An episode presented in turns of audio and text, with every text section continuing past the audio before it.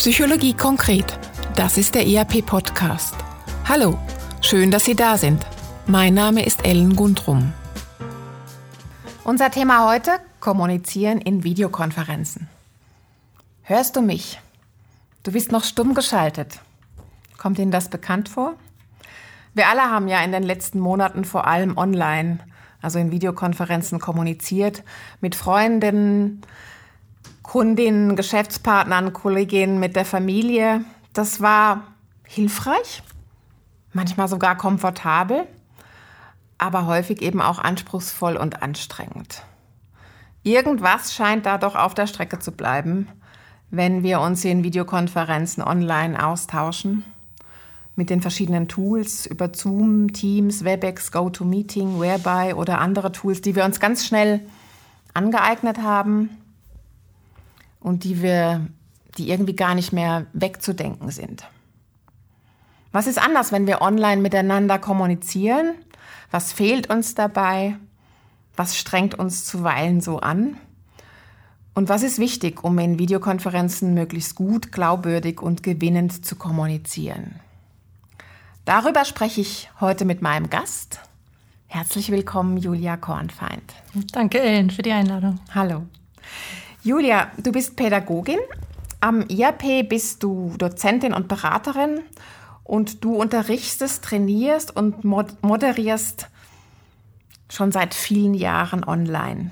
Du bist also Expertin für virtuelles Lernen und für virtuelle, also für Online-Lernsettings und in deinen Weiterbildungskursen Webinare interaktiv gestalten und virtuelle Moderation geht es darum, wie Wissen, Reflexion und Anwendung virtuell gut vermittelt und gestaltet werden können. Und dabei spielt Kommunikation im virtuellen Raum natürlich eine enorm wichtige Rolle. Julia, wir haben es alle am, am eigenen Leib erfahren im letzten Jahr, virtuelle Kommunikation, egal ob das jetzt in Online-Meetings ist, in Online-Präsentationen, im Online-Unterricht oder in, in Online-Moderationen, irgendwie ist es anders, als wenn wir uns physisch vor Ort sehen, treffen und austauschen. Was genau ist anders? Wo liegen die Unterschiede? Auf den ersten Blick könnte man ja meinen, es ist sehr ähnlich. Man trifft sich, man ist zur gleichen Zeit im gleichen Ort, auch wenn der nur virtuell ist. Ähm, alle können sich sehen, alle können sich hören und aber auf den zweiten Blick merkt man dann, nee, es ist doch nicht ganz so, wie ähm, wenn wir uns von Angesicht zu Angesicht sehen würden. Ähm, ein Unterschied ist natürlich, dass ich nicht die ganze Person an sich sehe. Ich sehe immer nur den kleinen Ausschnitt, ähm, den die Webcam hergibt. Das heißt, meistens sehe ich den Oberkörper der anderen Person. Das Bild der Webcam ist meistens ziemlich klein. Wenn man Glück hat, sind die Personen auch noch schlecht ausgeleuchtet, weil sie direkt vorm Fenster sitzen. Man kann die Gesichtszüge kaum mehr erkennen. Mimik ist schlecht zu erkennen. Und was eben auch noch anders ist, ähm, wir gestikulieren ähm, in Videokonferenzen viel weniger, als ähm, wenn wir normal miteinander reden in Präsenz, weil wir eben den PC, den Laptop vor uns stehen haben und gar nicht diese Bewegungsfreiheit haben. Mhm. Und das alles führt dann dazu, dass die Mimik und Gestik weniger ist, beziehungsweise viel schwieriger zu erkennen, als, als ähm, wenn wir uns normal von Angesicht zu Angesicht mhm. sehen würden.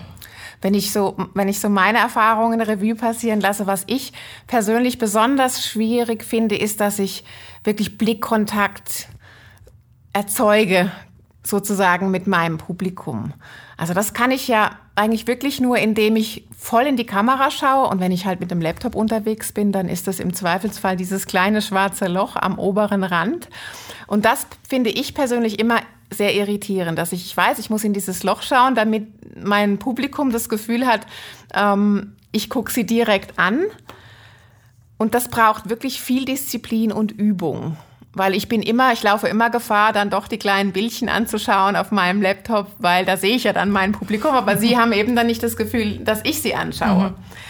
Hast du da, was sind da deine Erfahrungen oder gibt es irgendwie einen Trick, wie man das, wie man das einfacher machen kann?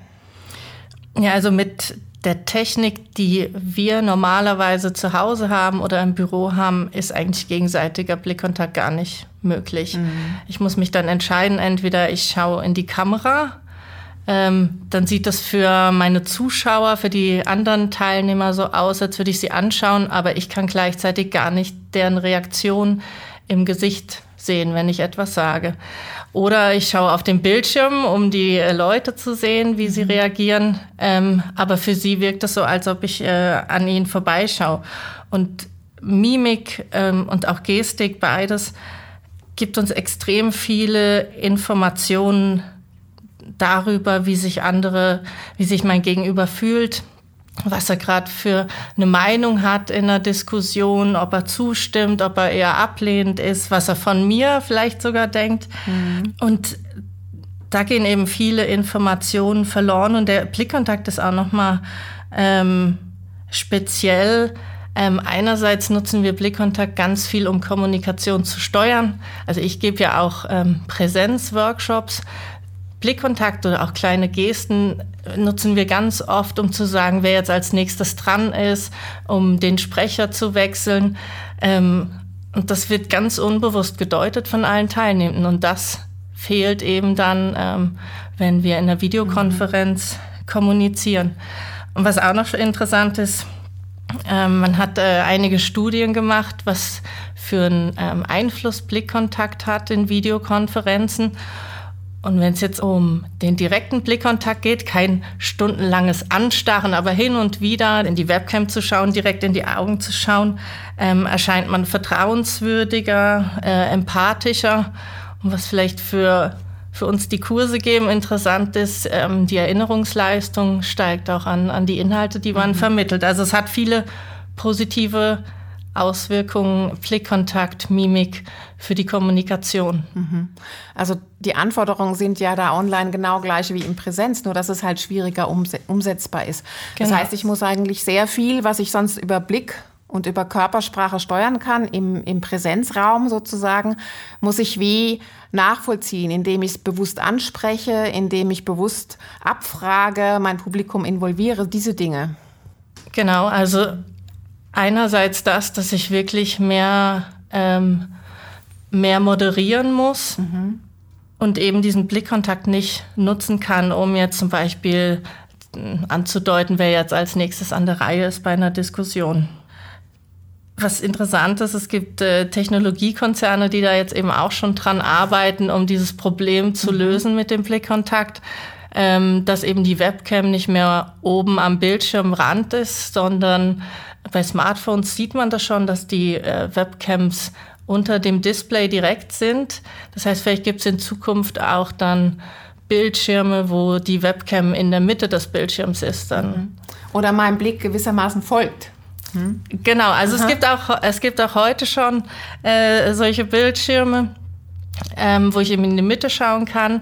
Die sind natürlich noch nicht jetzt für den, für den großen mhm. Markt erschwinglich, aber es gibt auch ähm, Technologien, die mit künstlicher Intelligenz arbeiten, wo eben die Position der Augen so korrigiert wird, dass es erscheint, als würde ich dir in die Augen schauen. Okay. Aber es ist noch etwas holprig, wenn man das ausprobiert. Das ist noch nicht ganz ausgereift.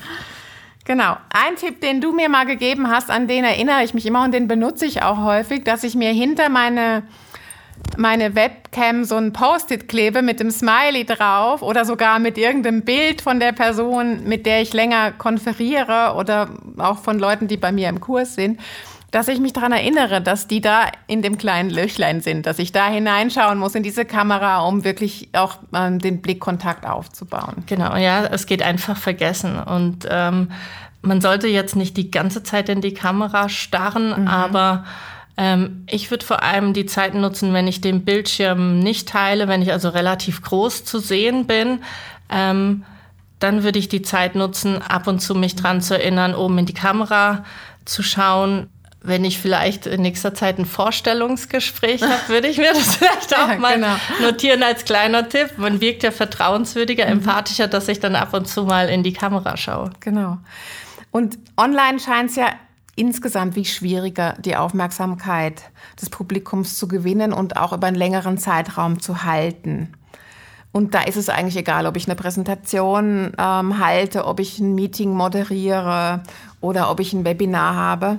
Wie gelingt es trotzdem? Was kannst du uns empfehlen? Ja, wir haben große Konkurrenz äh, bekommen. Das Smartphone ist meistens in Blickweite. Und wenn da eine Nachricht eingeht, ist es äh, sehr verlockend, äh, danach zu greifen und äh, mhm. Äh, die Nachricht anzuschauen. Als Moderator, was ich machen kann oder wenn ich, ein, wenn ich ein Meeting leite über eine Videokonferenz, ist der Tipp, dass ich einfach möglichst abwechslungsreich alles äh, gestalte, dass ich ähm, unterschiedliche Methoden äh, verwende, unterschiedliche Sozialformen, also vielleicht auch mal diese Gruppenräume nutze, damit mhm. man direkt in Interaktion gehen kann ähm, und nicht nur eben nur präsentiere die ganze Zeit. Und das soll eben interaktiv äh, sein, dass die ähm, anderen mit einbezogen ähm, werden. Mhm den Bildschirm vielleicht auch nicht konstant teilen. Da habe ich die Erfahrung gemacht, je länger man den Bildschirm teilt, desto mehr Webcam-Bilder werden plötzlich schwarz. Genau. Ähm, also da vielleicht einfach immer mal wieder Bildschirm aufhören zu teilen, nachfragen, gibt es Fragen, gibt es Unklarheiten. Und das ist, glaube ich, vor allen Dingen bei Präsentationen auch ähm, wichtig, ne? weil da bin ich ja häufig auch gewöhnt, wenn ich in Präsenz, habe ich meine PowerPoints, dann gehe ich durch und natürlich kann ich im Raum auch über Körpersprache Kontakt herstellen etc. Aber da geht es wirklich darum, auch mal zu unterbrechen, mal eine Interaktion einzubauen, mal einfach Großbild zu zeigen ähm, von mir als Präsentator oder Präsentatorin, aber auch eben mein Publikum größer zu sehen und dann weiterzugehen. Mhm. Eher als also wenn es Präsenz ist, kriege ich relativ schnell mit, wenn es Fragen gibt, wenn es Unklarheiten gibt, wenn die Leute nicht einverstanden sind. Ähm, diese kleinen Äußerungen, mhm, mhm, also genau. diese kleinen sprachlichen Äußerungen oder auch der Gesichtsausdruck, man kriegt das relativ schnell mit und es ist sehr schwierig, ähm, die ganzen Gesichter in der Videokonferenz immer im Blick zu haben und alle Mimiken äh, ständig zu interpretieren. Vor allem, wenn man präsentiert, dann sieht man ja die anderen äh, Webcam-Bilder gar nicht mehr. Mhm. Wir sind ja noch bei den Unterschieden. Gibt es noch was, was anders ist? Äh, ja, es, es, gibt noch ganz viel. Wir waren ja vorhin beim Webcam-Ausschnitt. Einerseits haben wir gesagt, man sieht Mimik, Gestik nicht so gut. Das andere, was schwieriger ist durch diesen Ausschnitt, ich sehe nur einen kleinen Teil von der Umgebung, in der sich mhm. die Person befindet und bekommen auch nur wenig Informationen darüber, in welcher Situation sie sich gerade befindet. Also mal ein Beispiel. Ich habe einen Kurs und wir machen irgendwelche Übungen und eine Person macht überhaupt nicht äh, mit, beteiligt sich nicht. Dann ist meine erste Interpretation, also es interessiert die Person vielleicht nicht oder sie versteht das nicht oder vielleicht ist die Person sehr zurückhaltend. Würde ich jetzt aber sehen, in welcher Situation sie zu Hause ist. Entweder ist die große Baustelle vorm Haus, also sie, sie kann sich gar nicht, die, die Stummschaltung gar nicht aufheben. Ähm, oder sie sitzt wie es ja jetzt oft in den letzten äh, Monaten auch war, mit ihrem Partner zusammen am Küchentisch. Äh, der arbeitet gerade konzentriert, da möchte sie dann nicht sich aktiv die ganze Zeit in der Diskussion beteiligen. Ähm, und dadurch kommt es eben häufig zu oder kann es zu Fehlinterpretationen kommen, weil ich eben gar nicht mitbekomme, in welcher Situation sich die anderen befinden gerade. Häufig finden wir Videokonferenzen online insbesondere wenn sie ein bisschen länger gehen, ja extrem anstrengend und anspruchsvoll. Und im Vorfeld vom Podcast haben wir auch schon über die neue Studie gesprochen von der Stanford University. Und die spricht ja von der sogenannten Zoom-Fatigue, also so einem Erschöpfungsgefühl nach Videokonferenzen. Warum ist das so? Woran liegt das? Ja, ist eine interessante neue Wortschöpfung dank Corona. Ähm, Zoom-Fatigue bedeutet also wirklich, dass ich mich richtig erschöpft fühle nach einer Videokonferenz. Und Sie haben in diesen Studien eben Teilnehmende von Videokonferenzen ähm, befragt. Mhm. Und ein Hauptgrund ist, dass man sich in Videokonferenzen ständig selbst sieht. Das ist halt in der realen Welt nicht so. Ich laufe nicht ständig mit einem Spiegel vor mir herum, habe nicht ständig, ähm, sehe mich nicht ständig selbst und das ist eben anders in Videokonferenzen und das kann Stress auslösen, kann Unbehagen auslösen, vor allem bei unsicheren Personen. Wenn man sich die ganze Zeit fragt, wie wirke ich denn auf die anderen? Ich will ja auch einen guten Eindruck machen und das kann zu zusätzlichem Stress führen. Und im Gegenzug dazu, was eben auch noch Stress auslöst, dass ich konstant angeschaut werde von den anderen Teilnehmenden.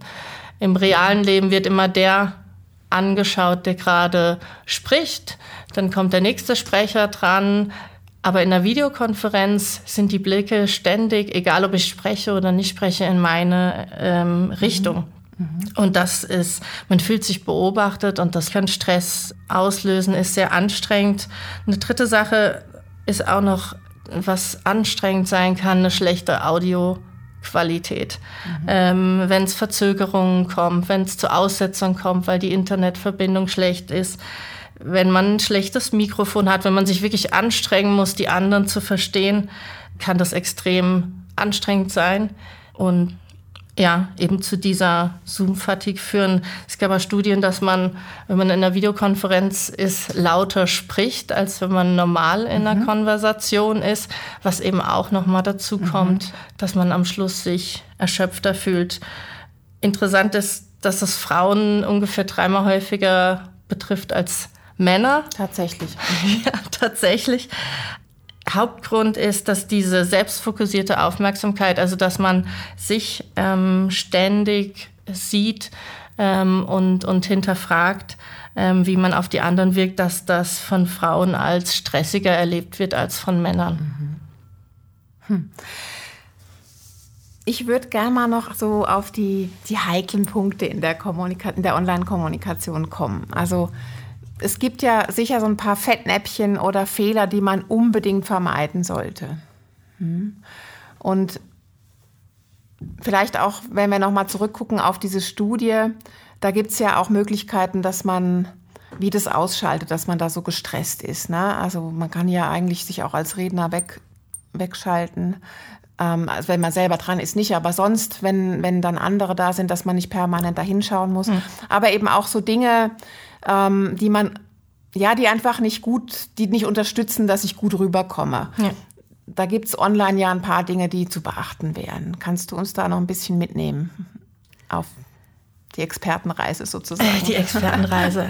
Also ich würde, wenn ich, wenn ich mich in eine Videokonferenz einwähle, würde ich am Anfang einmal mein Webcam-Bild kontrollieren. Mhm. Ähm, was ist im Hintergrund zu sehen? Sitze ich vielleicht direkt vor einem Fenster, wo dann mein Gesicht ganz dunkel wird? Welchen, welcher Bereich wird gezeigt? Wie, wo, wie weit kann ich gestikulieren?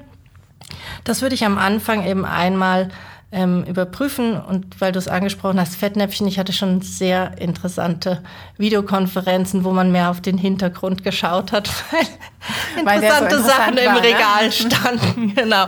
Also das sollte man einfach einmal überprüfen.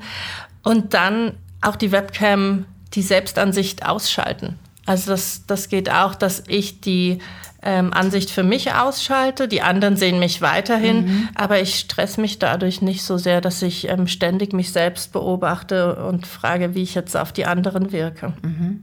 Ich bin ein Fan davon, die Webcam oft anzuhaben, aber es gibt auch Situationen, wo man sagen kann, jetzt machen wir mal die Webcam aus. Wenn ich weiß, jetzt habe ich eine ein längere Präsentation, und da ist auch keine Interaktion vielleicht groß dabei, dann sage ich, okay, die nächsten fünf Minuten mach, ihr könnt ihr gerne die Webcam ausmachen. Oder ich mache in meinen Kursen Einzelübungen, Reflexionen, wo die Teilnehmenden sich was notieren sollen ähm, fünf Minuten und dann sage ich auch, ähm, mhm. schaltet euch bitte auf stumm, macht die Webcam aus, dass man eben auch mal Pause hat, davon ähm, ständig angestarrt zu werden oder sich selbstständig zu sehen. Mhm.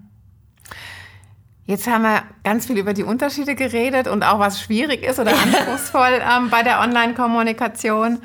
Jetzt ist es aber doch so, dass wir ja im, im letzten Jahr wirklich auch alle so einen Digitalisierungsschub erlebt haben. Und, und vieles, von dem wir ja vorher überzeugt gewesen wären und gesagt hätten, das geht nie online, geht eben doch online und das geht sogar ganz gut online. Welche Erfahrungen hast du gemacht und, und wo liegen aus deiner Sicht die Chancen? Also aus meiner Erfahrung jetzt vor allem aus dem letzten Jahr geht mehr, als ich selbst gedacht hätte. Ich habe schon viel Erfahrung gehabt mit mhm. virtuell, Aber da man nicht gezwungen war, alles virtuell zu machen, hat man bei manchen Sachen irgendwie so kategorisch ausgeschlossen, na, das, das machen wir in Präsenz. Und jetzt waren wir gezwungen, alles online durchzuführen. Und da habe ich auch gemerkt, das geht wirklich mehr, als man, äh, als man denkt. Man hat ganz neue Möglichkeiten. Wenn ich früher einen Gastredner irgendwie einladen wollte, der aber zwei Stunden Anfahrtsweg hat, dann ist der nicht wegen einer halben Stunde mhm. ähm, diese hat er nicht diesen Anfahrtsweg auf sich genommen. Und jetzt ähm, fragt man an, das ist überhaupt kein Problem mehr. Mhm. Also solche neuen Möglichkeiten, die es gibt, in unseren Kursen, wo wir viele Übungen machen, haben wir tolle Erfahrungen damit gemacht dass man die Webcam ausschalten kann. Also wir haben Übungen, wo ein Teil der Gruppe was aktiv macht, die anderen sollen sie beobachten, sich Notizen machen. Das kann in Präsenz eine seltsame Situation sein, wenn ich beobachtet werde und sich andere Leute Notizen machen zu meinem Verhalten. Mhm. In der Videokonferenz machen die Beobachter einfach die Kameras aus und sind wie verschwunden. Nach einer Minute hat man vergessen, dass sie da sind. Also solche neuen auch, genau. Mhm. Möglichkeiten und auch die Hürde zu einem kürzeren Event zu gehen oder zu einem Event zu gehen, der, wo ich jetzt vielleicht einen langen Anfahrtsweg habe, fällt halt weg und ich, ich kann an mehr Sachen teilnehmen, wo ich gerne teilnehmen möchte. Mhm. Wenn wir mal den Blick in die Zukunft richten, wie geht's weiter? Also ich glaube ja nicht, dass es wieder so wie vorher wird. Das ist auch okay. Also dass wir die Chancen wie und die Möglichkeiten mitnehmen. Aber wie schätzt du es ein aus deiner persönlichen Sicht? Was nimmst du mit aus dieser intensiven Online-Zeit, Online-Zusammenarbeit und, und wo glaubst du, geht die Reise in Zukunft hin? Also ich hoffe, dass wir bald wieder frei entscheiden können. Also jetzt wir vor allem die ähm, Kurse geben oder auch Workshops geben oder an Workshops teilnehmen, machen wir die in Präsenz oder machen wir die ähm, online über mhm. Videokonferenz. Ähm, ich würde gern das Beste aus beiden Welten mitnehmen.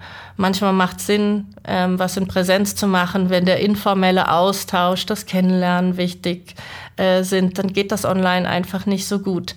Ähm, aber wenn es jetzt eine reine Wissensvermittlung ist, muss ich nicht alle ins Büro trommeln, dass sie eine Stunde einer Infoveranstaltung lauschen. Also ich glaube, wir sollten das Beste aus beiden, aus beiden Welten nutzen äh, und wirklich ja die, die Vorteile, die beides äh, in sich hat, nutzen zu können. Mhm.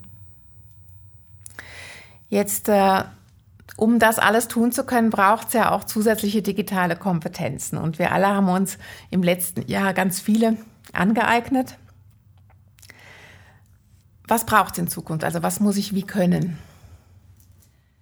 Ist noch schwierig schwierig ähm, zu sagen. Es ist sehr unterschiedlich, je nachdem, was ich anwende. Ich sollte, ähm, wenn ich jetzt viel mit Videokonferenzen arbeite, da viel moderiere, sollte ich auf jeden Fall die Tools beherrschen, die ich da in der Videokonferenz verwenden möchte. Mhm. Ähm, ich muss mich sowieso schon auf sehr viele Sachen konzentrieren wenn ich, wenn ich ein Meeting über Videokonferenz leite. Ich habe nicht nur meine Präsentation, die Inhalte, wie ich es auch in Präsenz habe, sondern muss die Teilnehmenden im, im Blick behalten, was schwieriger ist. Ich muss die Technik im Blick behalten. Dann hat bestimmt irgendein Teilnehmer hat wieder Technikprobleme oder ich selber habe Technikprobleme. Ich hab, muss den Chat im Auge behalten, die Zeit im Auge behalten. Also ich habe viele Aufgaben ähm, als Moderator. Und wenn ich mich dann zusätzlich nicht mit den Tools auskenne, die ich verwenden möchte, meistens sind es ja digitale Whiteboards oder irgendwelche mhm. Umfrage- oder Quiz-Tools, ähm, mit denen sollte ich mich auskennen. Mhm. Also ich nutze auch nicht so viele unterschiedliche Tools, deshalb braucht man da gar nicht so Angst davor haben. Also ich nutze das Videokonferenz-Tool und dann wirklich noch ein Tool für, für Umfragen und um digitale Whiteboards zu erstellen damit komme ich 90 Prozent der Zeit eigentlich ähm, durch. Das finde ich ist ein wichtiger und auch ein guter Punkt. Also ich habe ja, ich persönlich auch habe im letzten Jahr das Gefühl gehabt, ich bin zum Teil von so einem Tool-Tsunami überrollt worden. also fast in jedem neuen Meeting kam irgendein neues Tool. Mhm. Und das hat mich persönlich ab und zu echt überfordert. Und ich glaube, das ist nicht nur mir so gegangen. Und, und insofern finde ich, wie jetzt kommt auch so die Zeit, wo man nochmal drauf guckt und schaut, was braucht es eigentlich wirklich. Ne? Ähm, und na klar ist es dann mal lässig, wenn man irgendwie zusammenkommt und mal noch eine digitale Kaffeepause durch ein Tool unterstützen kann. Aber, aber der Kern ist, glaube ich, genau das, was du sagst. Also, dass man irgendein Zusammenarbeitstool hat und ein gutes Videokonferenz und that's it. Und vielleicht noch eine Umfrage oder so etwas. Ne? Genau, ich glaube, das Wichtigste dadurch, dass man keine Pinnwand oder ein Flipchart hat, wo man Notizen machen kann, dass man irgendein Tool, Dokument hat, das mit allen geteilt ist, das alle bearbeiten mhm. können. Genau. Wie das jetzt heißt, ähm, egal. relativ egal, da gibt es ja Tausende auf dem Markt. Und manche Tools sind auch für die Zwecke viel zu kompliziert. Die haben dann noch, ähm, keine Ahnung, mhm. Abstimmungsfunktionen mhm. und alles mhm. Mögliche, die ich äh, zu 95 Prozent gar nicht brauche. Ähm, also manchmal keep it simple, weil ich meistens nur diese Grundfunktionen auch benötige. Nichtsdestotrotz ist, kommt, glaube ich, der Vorbereitung von Online-Meetings ähm, wirklich auch noch eine wichtige Rolle. Also Vorbereitung ist auch wichtig, wenn ich in Präsenz unterwegs bin, natürlich. Aber online ist es wie nochmal, kriegt es nochmal eine andere Dimension, scheint mir. Ja, also ich habe ja schon vorhin gesagt, man hat viel mehr Aufgaben als Moderator und dann spontan noch irgendwie schnell ein Tool vorzubereiten. Das funktioniert eben schwieriger. Ähm, online äh, dieses Spontane, als wenn ich das in Präsenz mache und äh, mir gerade das Flipchart schnappe ähm, und da die Sachen notiere. Mhm. Also ich muss mehr vorbereiten, weil ich nicht ganz so spontan sein kann. Das Gute ist aber, ähm, dass ich es auch immer wieder verwenden kann. Also wenn ich mir einmal so eine Vorlage gemacht habe für ein bestimmtes Brainstorming oder für bestimmte Aufgaben, dann kann ich das mir abspeichern als Vorlage und kann es immer wieder verwenden. Also auf lange Sicht gesehen spare ich eigentlich viel Zeit dadurch. Mhm. Und das heißt auch, dass ich zwar vermeintlich nicht so spontan reagieren kann auf Bedürfnisse oder Änderungswünsche, aber wenn ich dann eben mal meinen vorbereiteten Rucksack dabei habe, geht es eben dann doch ein Stück weit flexibel reagieren zu können. Genau, also ich will jetzt auch nicht sagen, dass man gar nicht äh, flexibel reagieren kann. Es ist nur ein bisschen einfacher in Präsenz ja. als in Online, habe ich die Erfahrung gemacht. Ähm, aber wenn man mal diesen Rucksack hat, dann nimmt man eben die Vorlage raus und hat die in, in, in zehn Sekunden auch da ähm, und muss dann nicht mehr bei Null anfangen, die Sachen vorzubereiten. Ja. Wir kommen schon zum Schluss. Zusammengefasst nochmal, was möchtest du unseren Zuhörerinnen mit auf den Weg geben? Worauf gilt es unbedingt zu achten, wenn wir online oder in Videokonferenzen ähm, kommunizieren und was macht uns dabei das Leben leichter?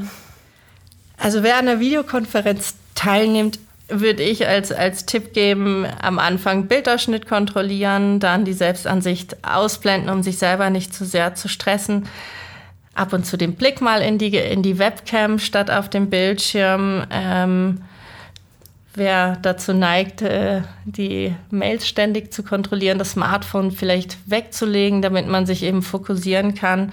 Für Moderatoren als, als Tipp, sie sollten nicht versuchen, ihre Präsenz, Meetings, Workshops, was auch immer, eins zu eins online durchführen zu wollen. Man braucht für bestimmte Sachen mehr Zeit, man muss andere Methoden, andere Tools verwenden, da eben drauf zu achten. Mehr Abwechslung, äh, Bildschirm nicht konstant teilen und dann hat man eigentlich schon einiges gut gemacht. Super. Vielen Dank, Julia Kornfeind. Das war der ERP-Podcast Psychologie konkret zum Thema Kommunizieren in Videokonferenzen, wie es gelingen kann, im virtuellen Raum die Aufmerksamkeit des Publikums zu gewinnen, zu halten und gut zu kommunizieren. Schön, dass Sie dabei waren. Wenn es Ihnen gefallen hat, wie Sie Themen und Methoden aus der Psychologie ganz konkret im Alltag umsetzen können, dann hören Sie doch wieder rein bei uns. Wir freuen uns, wenn Sie den ERP-Podcast Psychologie konkret abonnieren und einer Person, die Ihnen wichtig ist, weiterempfehlen. Vielen Dank und bis bald. Tschüss.